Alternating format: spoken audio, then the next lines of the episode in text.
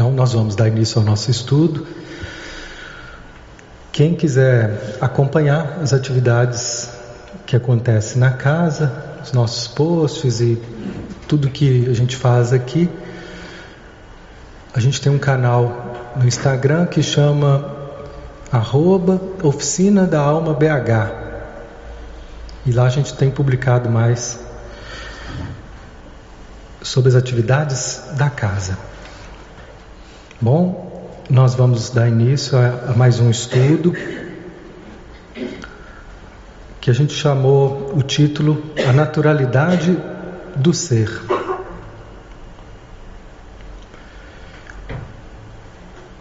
E eu fiquei pensando que imagem poderia representar a naturalidade do ser. E eu achei essa aí a mais indicada, que é o desenho da Betina, que tem três anos. E ela falou que esse desenho significa ela imitando um cachorro. Eu fiz as arvorezinhas, mas esse, esse desenho é dela. Então hoje nós temos um, um desafio: construir uma reflexão em torno do ser.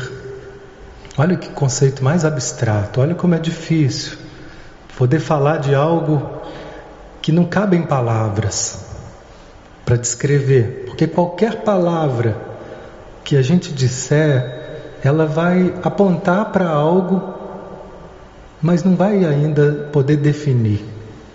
Né? Então, a maioria das vezes o que a gente diz é o que não é o ser. E o que não é o ser é tudo aquilo que é forma, que é material, que é conteúdo, né?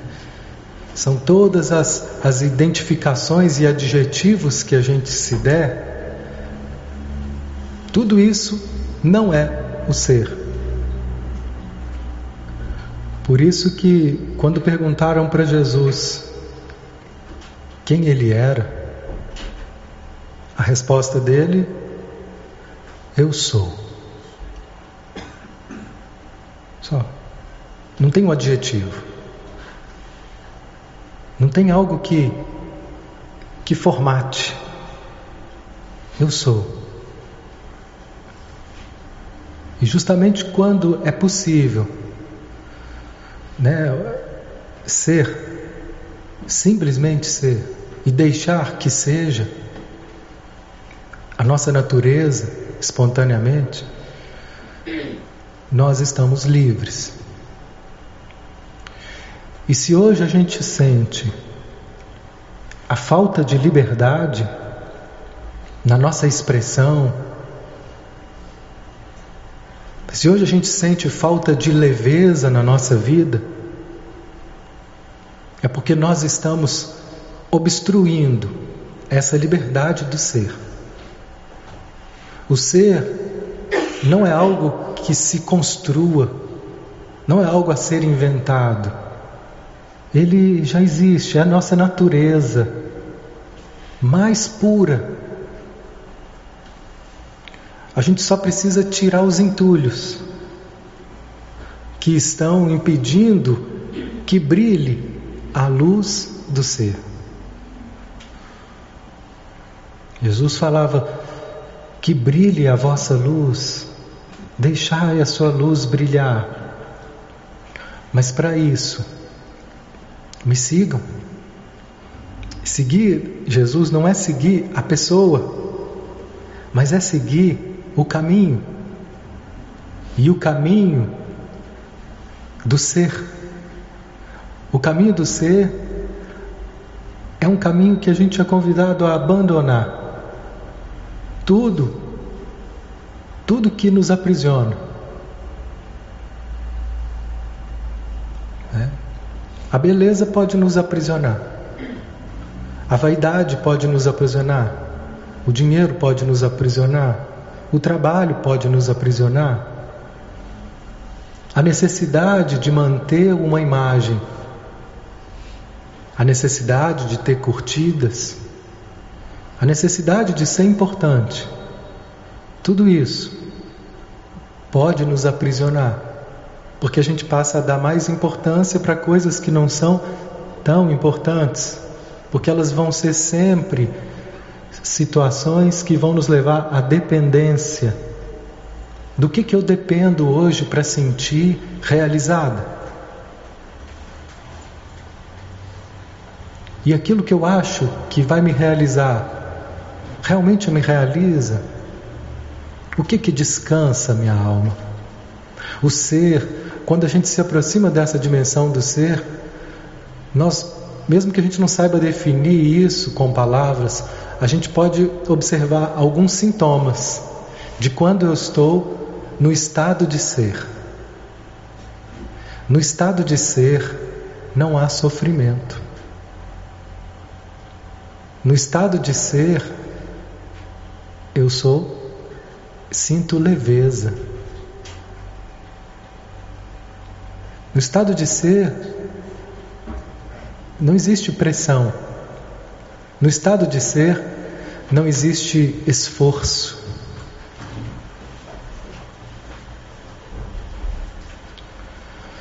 Então, quem Jesus define como as criaturas que a gente pode entender que vivem esse estado e aprender com elas, as crianças que venham a mim as criancinhas, porque delas é o reino dos céus. Né? Então, nós, no nosso trabalho, temos uma meta de desenvolver esse olhar de criança, essa pureza de criança, que vive o tempo todo no agora, né? que está nessa pureza, caminhando pela vida. Até que depois ela vai se, como nós todos, vamos nos enchendo de pressões, nos enchendo de obrigações e nos enchendo de é, nesse, falsas necessidades. Falsas necessidades. Porque a gente às vezes se agarra a coisas como se elas fossem muito importantes e necessárias. Mas não são. O que é necessário é algo muito simples, é algo muito essencial, é algo muito natural. Né? Que a gente está em paz conosco, né? em estado de amor. Quando eu digo estado de amor, eu não estou dizendo ser meloso e afetuoso. A gente precisa estar sempre desconstruindo algumas palavras que ficaram gastas. Esse é um ponto que ele toca nesse texto que eu achei assim divino. Nós vamos chegar nesse ponto. E essa palavra amor, ela ficou muito saturada. Quando eu falo essa palavra, veja o que vem na sua mente. Né? Vem às vezes cenas de de afeto, de abraço, de, né, de, um, de um transbordar de, de demonstração afetiva, às vezes de, de paixão, não sei o que pode vir na mente de vocês, mas há tantas formas que a gente encontra de expressão de amor, e o problema é que quando ela fica gasta, ou quando a gente rotula o amor de um jeito, nós perdemos a maior característica do ser, que é a espontaneidade.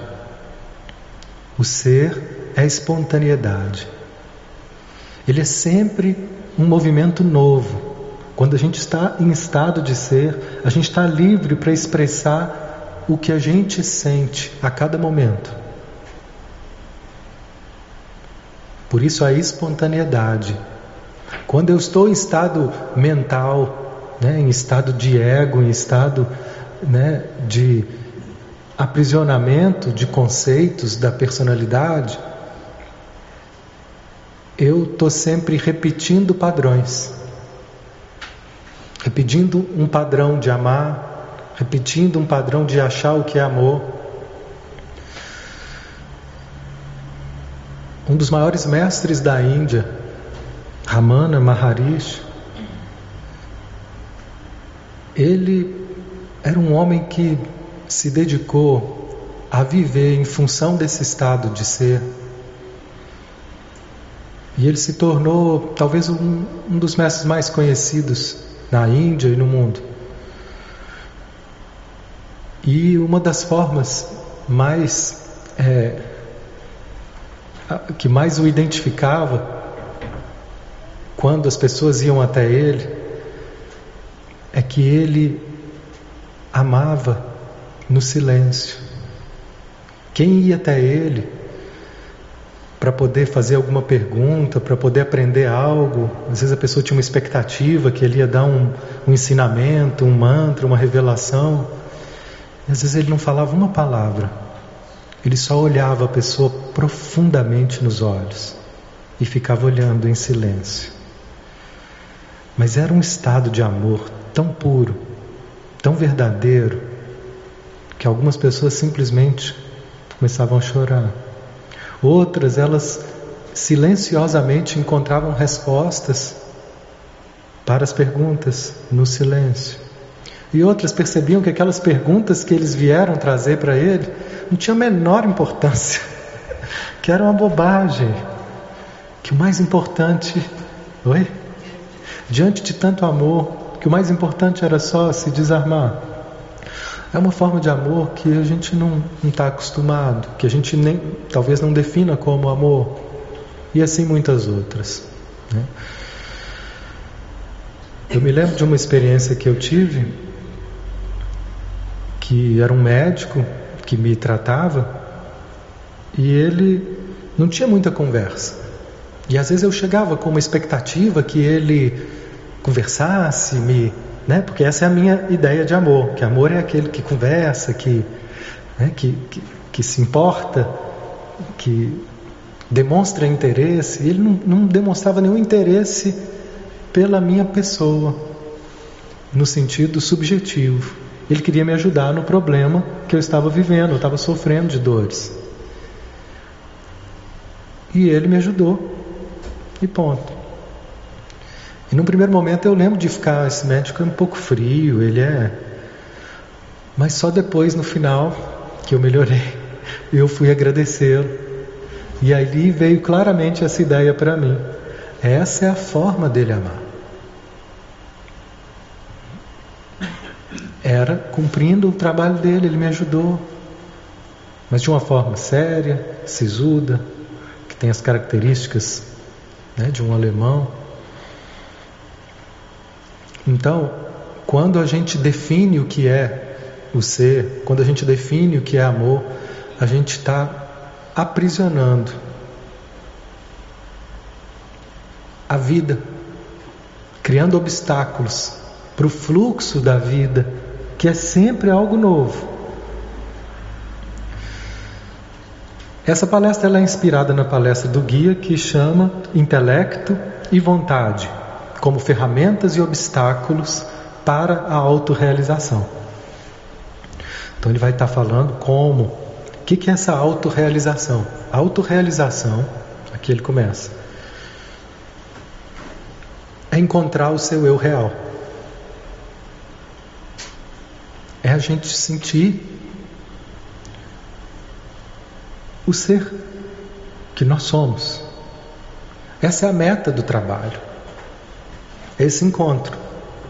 E para isso, nós precisamos de um trabalho de autoconhecimento. Esse autoconhecimento ele vai ser, na sua grande maioria das vezes, um trabalho que vai nos ajudar a ver quem nós não somos. E depois que a gente tirar tudo aquilo que a gente não é, o que sobra é o eu real, que é o ser puro nessa essência. Então ele vai dizer como que o intelecto e a vontade podem atrapalhar e podem ajudar nessa busca, nesse encontro com o nosso eu real. Primeira coisa que ele fala nessa palestra é que nós vamos, ele vai mudando as palavras, vai mudando é, os adjetivos para que a gente possa conseguir compreender de outras formas. Então ele chama de ser, ora ele chama de eu real, né? mas é essa dimensão mais pura de quem nós somos. Né? Jung vai chamar isso do o self, os orientais vão chamar isso do, do Atma. Se a mente quiser construir um estado espiritual, ocultando as emoções reais, ela será destrutiva.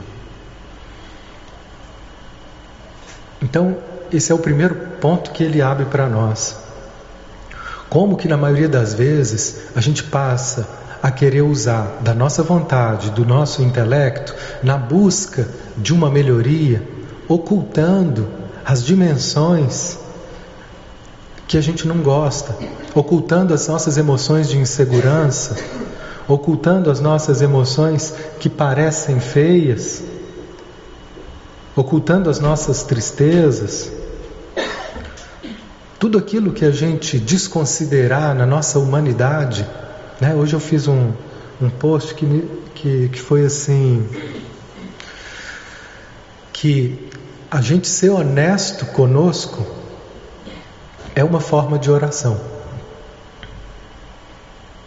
Porque não adianta nada a gente orar e pedir qualquer coisa para Deus e falar nome de Deus, falar nome de Jesus, sendo que eu estou cultivando uma postura de desonestidade comigo, que é ocultando as minhas emoções reais, para poder agradar os outros, para poder cumprir alguns protocolos. Não que eu tenha que falar para todo mundo o que eu estou sentindo, que isso pode ser falta de educação, viu, gente? Não é isso não. Não é a ditadura da, da expressão, porque a gente tem que tomar cuidado. Mas quando eu digo ser honesto, algumas coisas elas são importantes de ser partilhadas. Outras eu não preciso partilhar com o outro, mas ser honesto comigo. Eu não queria estar sentindo isso, mas eu estou. Né? Conversando com um amigo, ele foi me dizendo: não, foi bom, encontrei com a minha com a minha ex, e aí, mas eu estou me sentindo muito melhor e tal, em relação a ela, a gente está né, conseguindo, estou conseguindo superar e tudo. Eu encontrei ela, eu não cumprimentei ela não, mas a gente continuou, estava ali com o pessoal. Eu falei, o que? Você está falando que está se sentindo melhor, mas você viu ela e não a cumprimentou? Por que, que você não a cumprimentou? Aí ele ficou me olhando, ele estava querendo passar por cima disso, para se convencer de que ele estava bem já estava sentindo melhor, que aquilo já não era um problema. Então, o que, que é isso? Construir um estado espiritual. Qual que é o estado espiritual? Está tudo bem comigo. Como? Ocultando as emoções reais. Qual que é emoção real que ele estava tentando ocultar quando ele não cumprimenta a moça? Frustração, mágoa. Mágoa. E aí, quando ele pôde olhar e ser honesto com ele mesmo. Não cabe mais chegar para ela e falar que eu ainda sinto uma água. Não, não cabe mais. Ela está com a vida dela, ele com a dele. Mas ele ser honesto com ele, com ele mesmo e assumir. Quando ele assume isso, começa uma transformação mais leve. E aí, esse ato de honestidade, ele é tão transformador como uma prece pode ser. Porque o que, que é a fé? Eu vi uma definição tanto de Emmanuel quanto do guia que me impressionaram. Com as palavras dele, deles, eles falaram a mesma coisa. Eu nunca esqueci, depois eu fiquei tentando achar onde é que exatamente que eu peguei. Sinto muito que eu não vou poder citar exatamente qual palestra do guia e nem qual texto do Emmanuel. Emmanuel é o guia do Chico Xavier. Mas os dois falavam a mesma coisa sobre uma definição de fé. O que é fé? Fé é a experiência de encontro com a verdade. Olha. Então, quando a gente fala de um caminho espiritual, ele só pode ser legítimo se ele promover esse encontro com a verdade. O que nós temos hoje de hipocrisia em relação à religiosidade, que em nome de Deus a gente né? Fazendo barbaridades, em nome de Deus a gente exclui, em nome de Deus eu me fecho para aquilo que parece diferente, em nome de Deus eu julgo. Né? Então, é toda uma, uma distorção desse princípio de estar tá indo de encontro ao que é real, ao que é verdade. E quando esse encontro acontece, imediatamente nós temos uma transformação.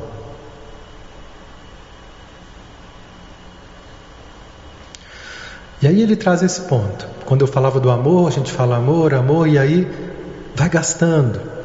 Quando a gente fala Deus, né? Às vezes eu, eu converso com pessoas que têm essa uma religiosidade, né? Muito muito forte com fala a cada dez palavras quatro palavras é Deus, né? Deus, Deus, Deus. Não, Deus revelou, Deus, Deus falou, Deus. É, é um, um exagero para falar de Deus que vai perdendo o, a experiência sentida da palavra. Tem culturas que eles não ousam falar o nome de Deus, justamente para não gastar, né? para não rotular. Porque rotulou, perdeu. Né?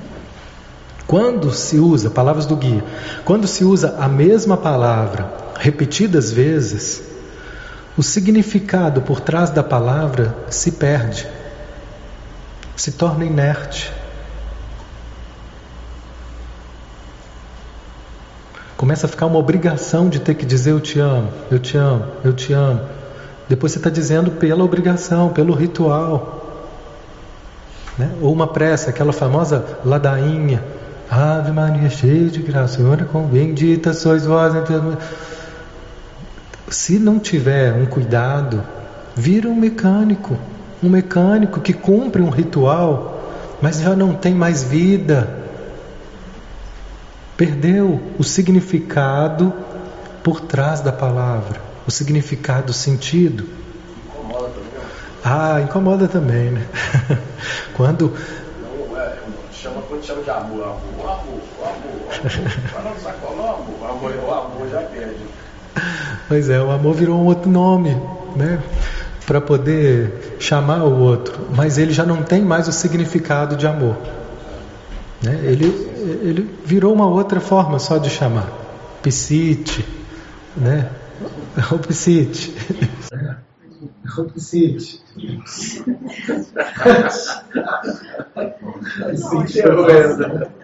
Foi antigo psite. Com a repetição cega, a experiência viva se perdeu da palavra. Quando eu li essas aqui, eu fiquei em dúvida se eu estava lendo Gendre ou se eu estava lendo Guia. Porque são exatamente os, os estudos de psicologia que a gente faz com Gendre. É um psicólogo que a gente tem aqui, grupos de estudo, e que ele nos ensina a buscar, quando a gente está no contato com o nosso cliente, de tudo aquilo que, tudo aquilo que ele está dizendo, o que, que tem vida. Porque às vezes o cliente está dizendo, está falando um monte de coisa, mas nada daquilo que ele está falando tem vida, tem sentimento. Onde que está a vida? É sempre no que está sendo sentido, nos sentimentos. É aí que tem vida. E aqui ele está falando exatamente os nossos estudos. Com a repetição cega, a experiência viva se perdeu da palavra. E aí vocês perdem o significado, porque o significado é vivo, é sempre fresco, é sempre uma experiência espontânea. Por isso que se pede, né? às vezes quando vai fazer uma oração, fala do que você está sentindo agora. Às vezes aquela oração pronta é uma oração que vem de um lugar que é da memória, de um lugar que talvez em algum momento ela despertou algo que foi forte, que foi bonito. Mas aqui, naquele momento, agora, o que, que eu estou sentindo? Deixa sair desse lugar. Aí vai estar tá saindo de um lugar que é vivo. que é o lugar que eu estou sentindo agora. Então, às vezes eu programo uma coisa aqui, chega aqui e sai outra. Se eu estou com a liberdade de ser, eu sigo aquilo que vem. É a meditação que a gente faz aqui no começo. Na hora, vem aquilo que, que sai. E geralmente, se eu obedeço isso, vem algo com uma vida, com uma energia né, espiritual de um momento que está sendo construído juntos agora. Com a energia de vocês, com a minha, nessa interação, surge uma, uma possibilidade de um, de um caminho. Vocês, palavras do guia, no seu mundo, estão muito condicionados a um excesso de ênfase no processo de pensamento, de intelecto. Muito, nós somos muito mentais. Esse é o nosso maior excesso, maior exagero, e é o que mais nos afasta do ser. A gente dá atenção demais para o analisar, para querer entender tudo. Assim como na força de vontade, achando que às vezes nós vamos conseguir, na marra, pelo esforço, fazer algumas mudanças ou alcançar esse estado de ser. Vocês acreditam que pela força de vontade ou pelo intelecto, pela mente, vocês vão conseguir transformar, vocês vão conseguir pela vontade. Por exemplo, vocês aprenderam que ser bom e amar indica desenvolvimento espiritual. Até aí, ok, né? Essa, inclusive, é a mensagem do Cristo. Como são conhecidos os meus discípulos? Eles serão conhecidos por aqueles que muito se amam, que têm amor entre si. Esses são os meus verdadeiros discípulos, aqueles que vocês verem que eles se amam. Então, a gente aprendeu isso, de que o amor indica desenvolvimento espiritual. E por que a gente aprendeu isso, seja pela religiosidade ou às vezes pela educação familiar, vocês tentam ser bons e amorosos impondo seus pensamentos, direcionando a sua força de vontade para serem assim. E aí a gente passa a criar máscaras. A gente passa a querer ser uma coisa que a gente não é. Esse é o perigo das, dos caminhos religiosos e espirituais. Todo caminho espiritual ele tem luz e ele tem sombra. A sombra de um caminho espiritual é quando a gente entende o que a gente caminha a seguir, o que a gente vai vir a ser, mas começa a se impor como se eu tivesse que ser isso agora. Então aquilo que era para me libertar passa a ser uma prisão. Porque vira uma exigência constante de ter que ser bom, de ter que perdoar, de ter que dar conta. Não, tá tudo bem entre eu e a, e a ex lá. Não, não tá. Mas como eu tenho que ser bom, eu tenho que às vezes eu quero que esteja e começo a me impor que eu não esteja magoado, porque estar magoado é feio. Estar magoado é atrasado, é evoluído. Não é de Deus. Ah, Jesus não faria isso. Deus perdoa, perdoa.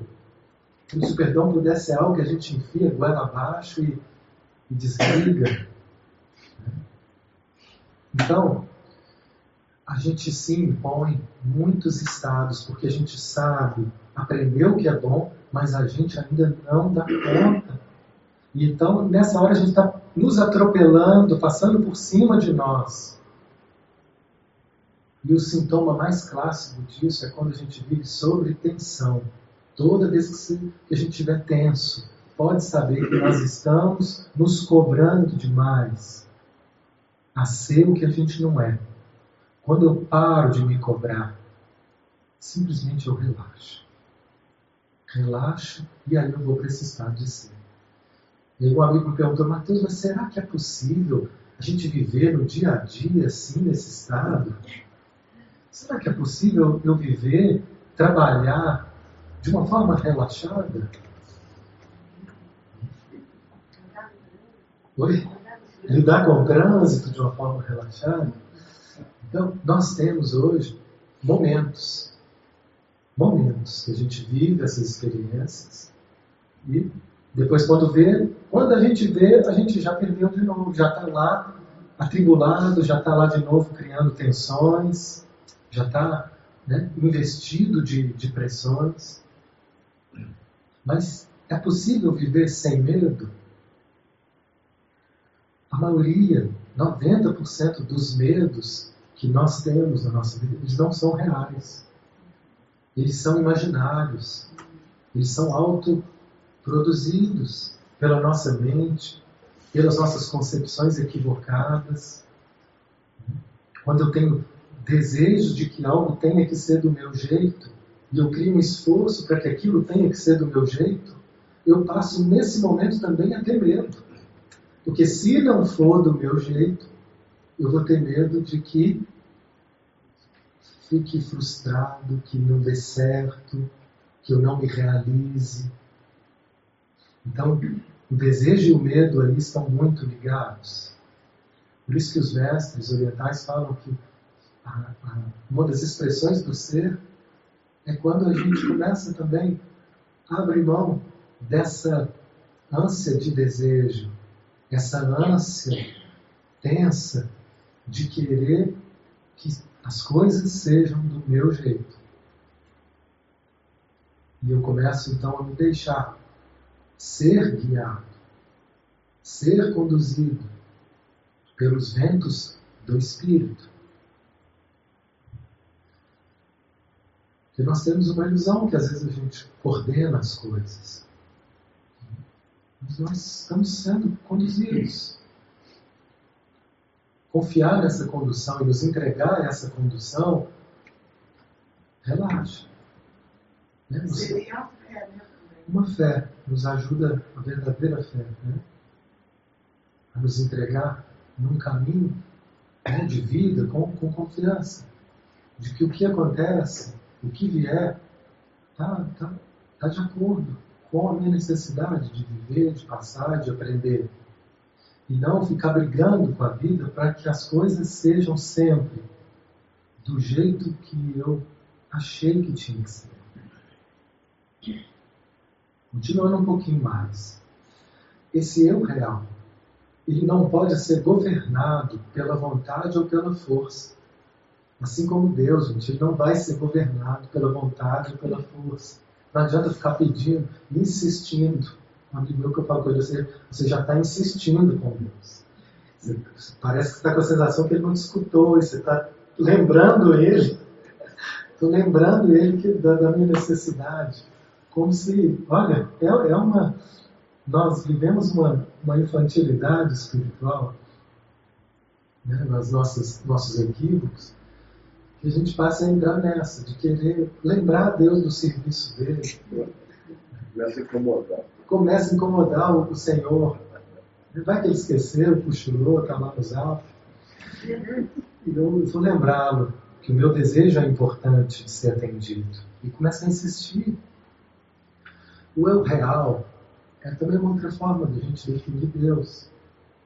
Esse Deus em nós é o meu real. E ele não vai ser submetido pela nossa insistência, pela nossa vontade, pela nossa força. Ele é uma experiência sempre espontânea, criativa, que se torna realidade naturalmente quando menos se espera. Ele traz alguns exemplos que, para que a gente entenda um pouco mais sobre a expressão desse eu real, que é a criatividade.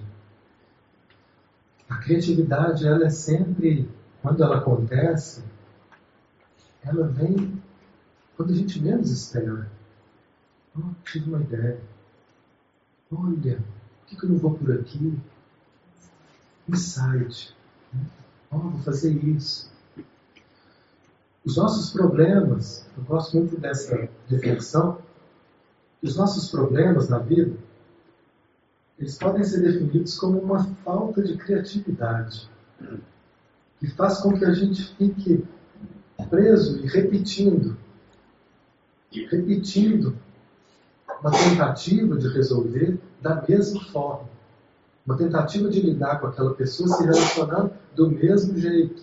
É a falta de criatividade para poder se relacionar de outra forma, para poder encontrar, criar novos caminhos. Nós somos criadores. A gente pode criar o que a gente quiser, se eu estiver livre dos obstáculos do medo, da culpa, das limitações que a gente criou, de vozes que diz, merece isso não. Essa semana a gente escutou uma amiga nossa dizer assim, ela, surpresa, triste de reconhecer essa voz dentro dela que dizia, você não merece uma vida melhor. O certo é que você fique ali nesse lugar. O certo é que você fique vivendo nessa zona de sofrimento. Ali está tudo bem. É uma voz. Que agora ela está começando a escutar e aí ela vai ter a chance de questionar. Mas essa voz sempre existiu, sem que ela percebesse. Esse é o maior perigo. É daquilo que nos move sem que a gente veja. Por, por isso que todo o trabalho é a gente perceber o que está nos movendo. Porque daí começa a possibilidade de estar tá questionando e criando novos caminhos. Pois não.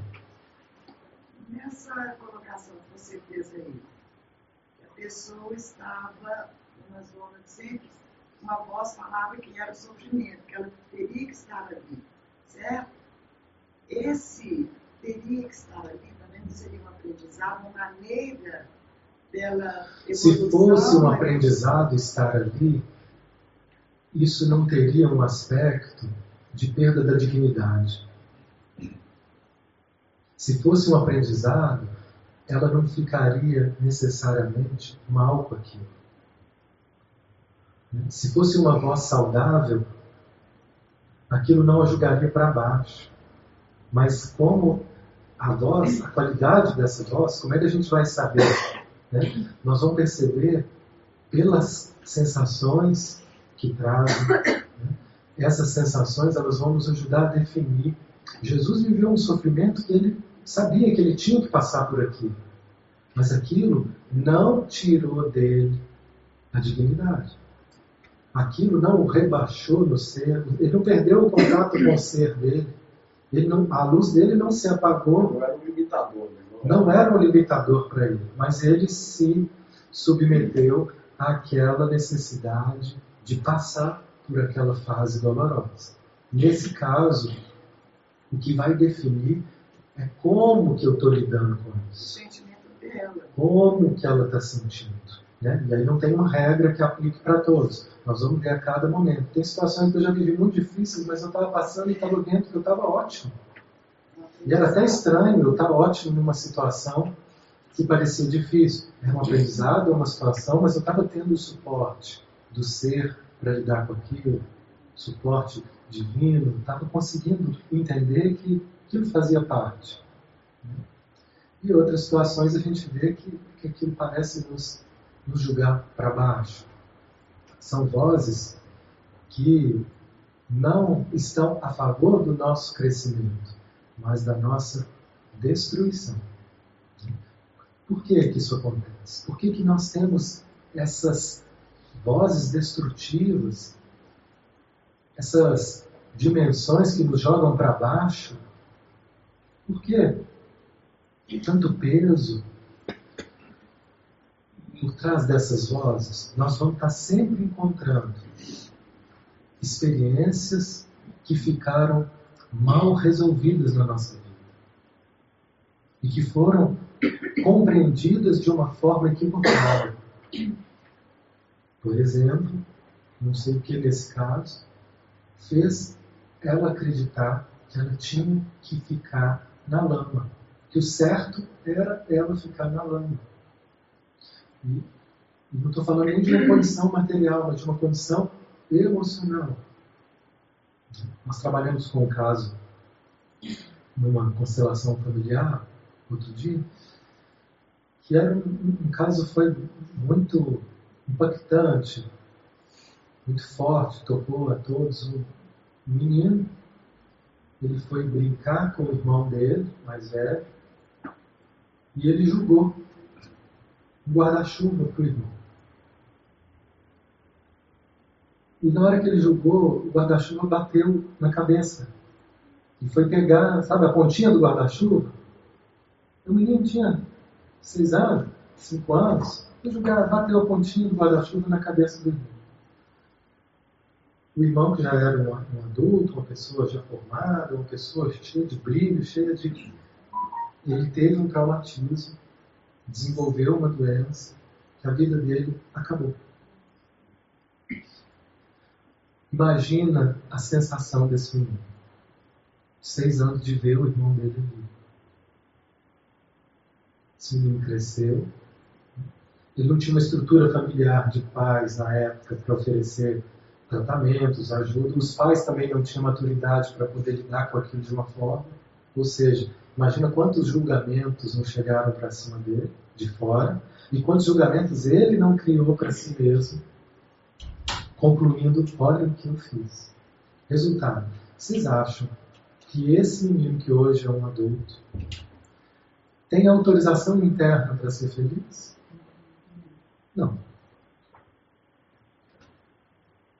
Ele não se sente merecedor de felicidade. Como é que eu posso ficar bem? Como é que eu posso ficar feliz vendo o que eu fiz com o irmão? Mas essa é uma compreensão limitada, ele não fez. Ele só estava brincando, era só uma criança brincando. Esse foi o trabalho da constelação. A gente conseguia ajudá-lo a olhar de outra forma. Para entender, era só uma criança brincando. Porque fixa, a gente fixa numa imagem, fixa numa, num conceito e numa ideia, e aquilo ali passa a reger a nossa vida. E até a gente voltar nisso para desconstruir essas ideias fixadas, né, que gente vai chamar assim, estruturas que a gente cria, isso viram prisões. Né? O guia chama assim de concepções equivocadas. Eu sou culpado. Não, não sou culpado. Foi um acidente. Eu só estava brincando. Essa é a força de um destino. Se não fosse dessa forma, talvez de outra forma o irmão ia passar por isso. Mas aquela criança tem condição de entender isso? Não. Aqueles pais das crianças naquele momento tinham condição de ajudá-la a entender? Não. Mesmo que o irmão nunca tivesse cobrado nada, não precisa. A culpa que ele tem foi suficiente para poder fazer estrago. E as pessoas ficam muito felizes. Então, como é que eu vou lidar com isso? adianta pela força eu dizer, não, a partir de hoje eu vou ser feliz. A partir de agora, chega. Agora eu vou desfrutar da vida. Não adianta, nós estamos lidando com um poder que ele é oculto, ele é maior, que quando eu vejo, está eu lá de novo, reclamando, xingando, brigando, criando confusão e boicotando. Então o trabalho que o Guia fala é o seguinte, do mesmo jeito que essas concepções equivocadas, essas conclusões da mente, criam a confusão. E eu acho que eu posso resolver isso pela racionalidade, pela força de vontade, e aí acabo até me atrapalhando mais, porque eu começo a tentar ficar me forçando a dar conta de uma coisa que não vai ser solucionada à força. Esse é o lado destrutivo da vontade do intelecto. O lado construtivo é que essa mesma vontade e esse mesmo intelecto, eles podem ser usados para nos libertar dessas prisões. Porque elas foram construídas pela mente. Então, é com a mente que nós vamos estar libertando disso. Como? Me dirigindo, dirigindo a minha vontade, dirigindo a minha atenção para essas partes que ficaram mal compreendidas. De tomar a decisão de olhar e compreender de uma forma atual, de atualizar o sistema numa nova versão. Aquele sistema está rodando com a versão lá do século passado. Está rodando conversão naquele aspecto, pode ser que em outros aspectos a gente esteja liberado, mas naquele aspecto, o sistema está rodando com uma compreensão ancestral, medieval, de 20 anos atrás, infantil, secular.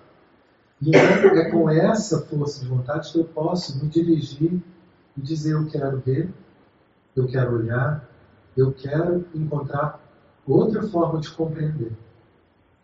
Isso pode ser com uma questão minha, ou pode ser com algum relacionamento que eu venha a ter, não estou conseguindo lidar com aquela pessoa. Eu posso me dirigir à minha vontade e dizer: eu quero encontrar outra forma. Não adianta eu me forçar, não, eu vou amá-lo amanhã. Não vai funcionar. Mas eu posso dizer: eu quero perceber o que está me afastando dessa pessoa. Esse é o uso saudável da vontade. O que está fazendo com que eu esteja tão irritado com essa pessoa? Aí, quando eu descubro a, a, a sombra, quando eu descubro o erro, o engano, naturalmente abre um espaço para que flua a melhor expressão.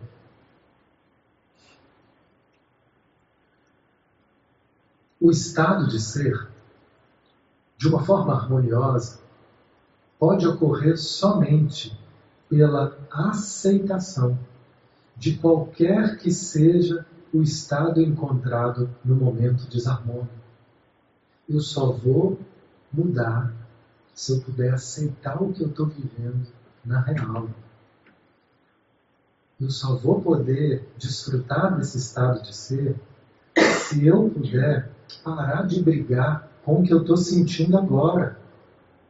Enquanto eu estiver brigando com o que eu estou sentindo, brigando com a minha tristeza, querendo me impor tá, de uma forma que eu não estou conseguindo, eu vou estar tá criando só guerra interior.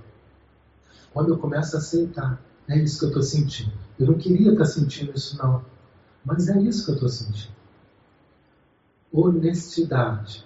Aí passa a ter um movimento novo de abertura. Esse é o exercício.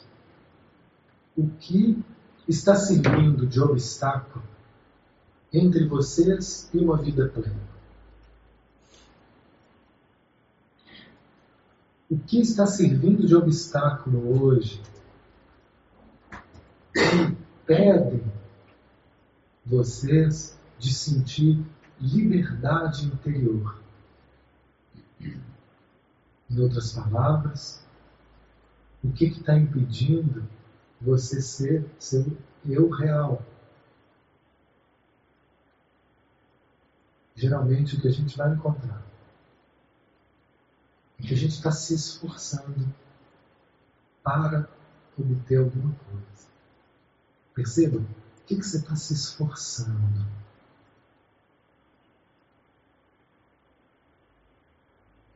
Justamente essa forçação, esse esforço para poder ser o que você não é, às vezes ter o que você não tem, esse esforço que faz com que você esteja se forçando a algo, pode ser justamente o obstáculo entre você e uma vida mais plena.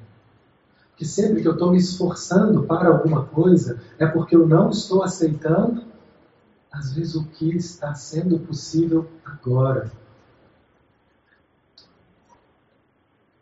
Hoje eu escutava uma pessoa que ele me dizia assim: Eu não quero melhorar, me ficar me sentindo bem daqui a um tempo. Eu quero estar tá pronto agora. Eu quero estar tá perfeito agora. E está se esforçando muito para estar tá perfeito agora.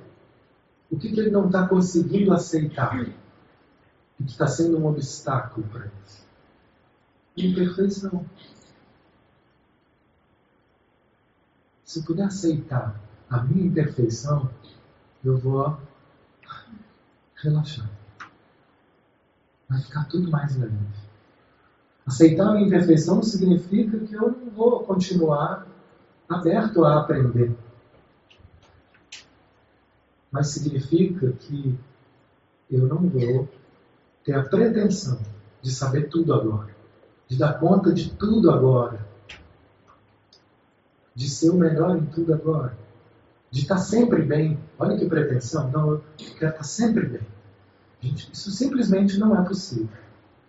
Hoje, a primeira prece que a gente fez lá dentro antes de começar a reunião foi um agradecimento ao inventor da, da Neusaldina, santo homem, que eu não sei nem quem é, eu pedi que essas preces alcancem esse ser, essa equipe que inventou essa beleza de possibilidade para que eu hoje esteja aqui conseguindo falar para vocês.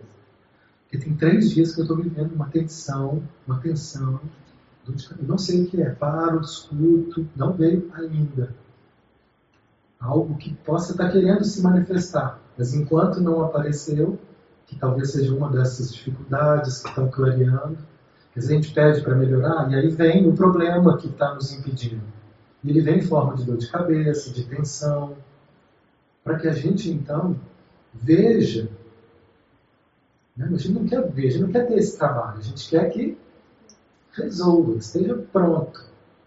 O trabalho de ver o que que eu estou fazendo para estar tá, é, boicotando a minha vida, isso nem sempre a gente quer ver. E quando isso vem, geralmente vem trazendo um desconforto. Porque sempre é algo que estava escondido, que está às vezes em desacordo com, que eu, com a noção que eu tenho a meu respeito. Eu não sei se tem algo para vir, mas tem três dias que eu estava assim. Por mais que eu estivesse me colocando à disposição para poder escutar, né, para poder transmutar, não foi possível. E eu precisei desse recurso hoje para estar tá dando sequência né, às minhas atividades. Então, é uma ilusão querer estar tá sempre bem. Se eu puder aceitar isso, eu vou estar acolhendo os momentos que eu não estou bem. Senão, eu vou estar sempre brigando comigo quando eu não estiver bem. Estou preparando para encerrar.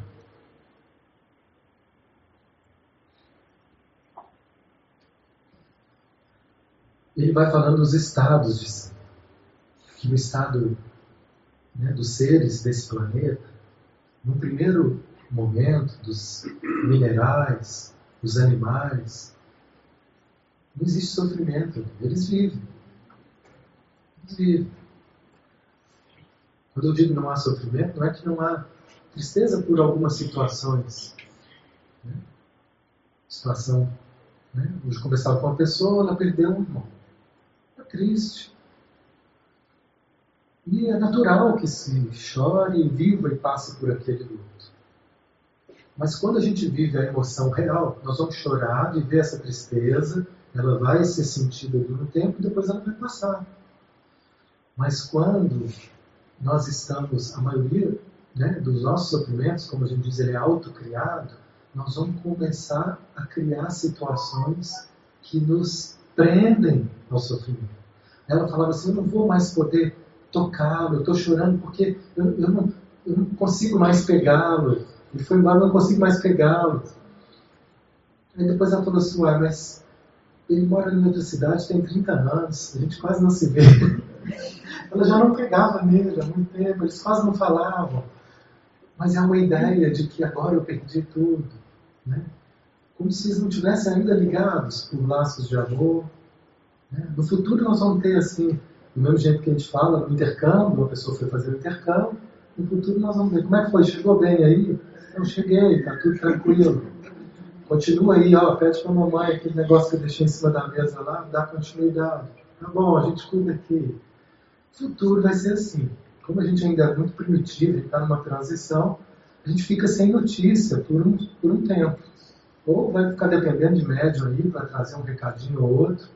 O médium maior que passava o correio já nos deixou, que era o Chico, né, que tinha um correio muito confiável. Ele, ele se chamava de carteiro, eu só, eu só entrego as cartas que vêm. Mas, então, nós vamos estar contando com a com o futuro para poder nos dar essa, essa confirmação de que a vida continua e que a gente continua ligado. O mais natural que seja a dor dessa despedida, não é natural o que a gente cria para poder, às vezes, achar que tem que alimentar o sofrimento, como se isso representasse amor. Ah, se eu amo, eu sofro. Não, necessariamente.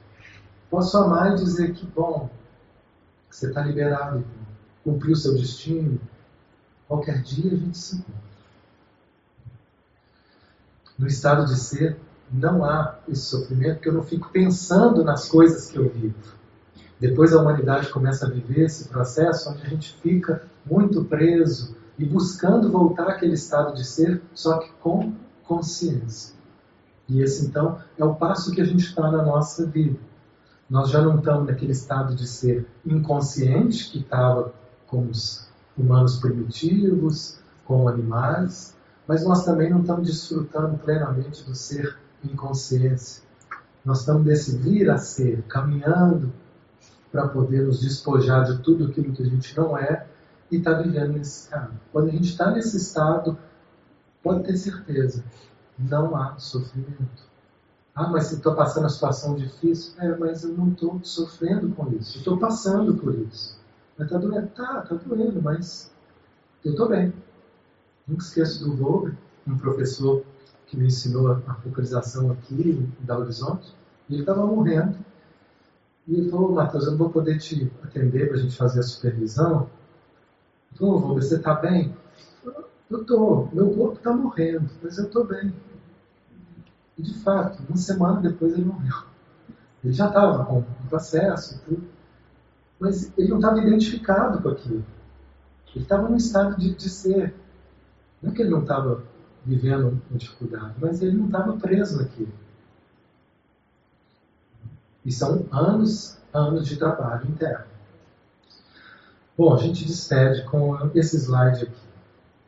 Esse talvez seja o ponto que mais nos prende e que nos impede a liberdade de ser. É quando a gente se aferra à segurança, aferrar-se à necessidade de segurança, faz com que o eu real não se estabeleça. Então a gente troca muitas vezes a nossa liberdade de ser pela nossa sensação, falsa sensação de segurança. Que a gente possa observar o que, que representa hoje essa sensação de segurança que a gente fica buscando e que acaba podendo ser uma prisão que impede a liberdade de ser. Uma boa noite. Atenção. semana que.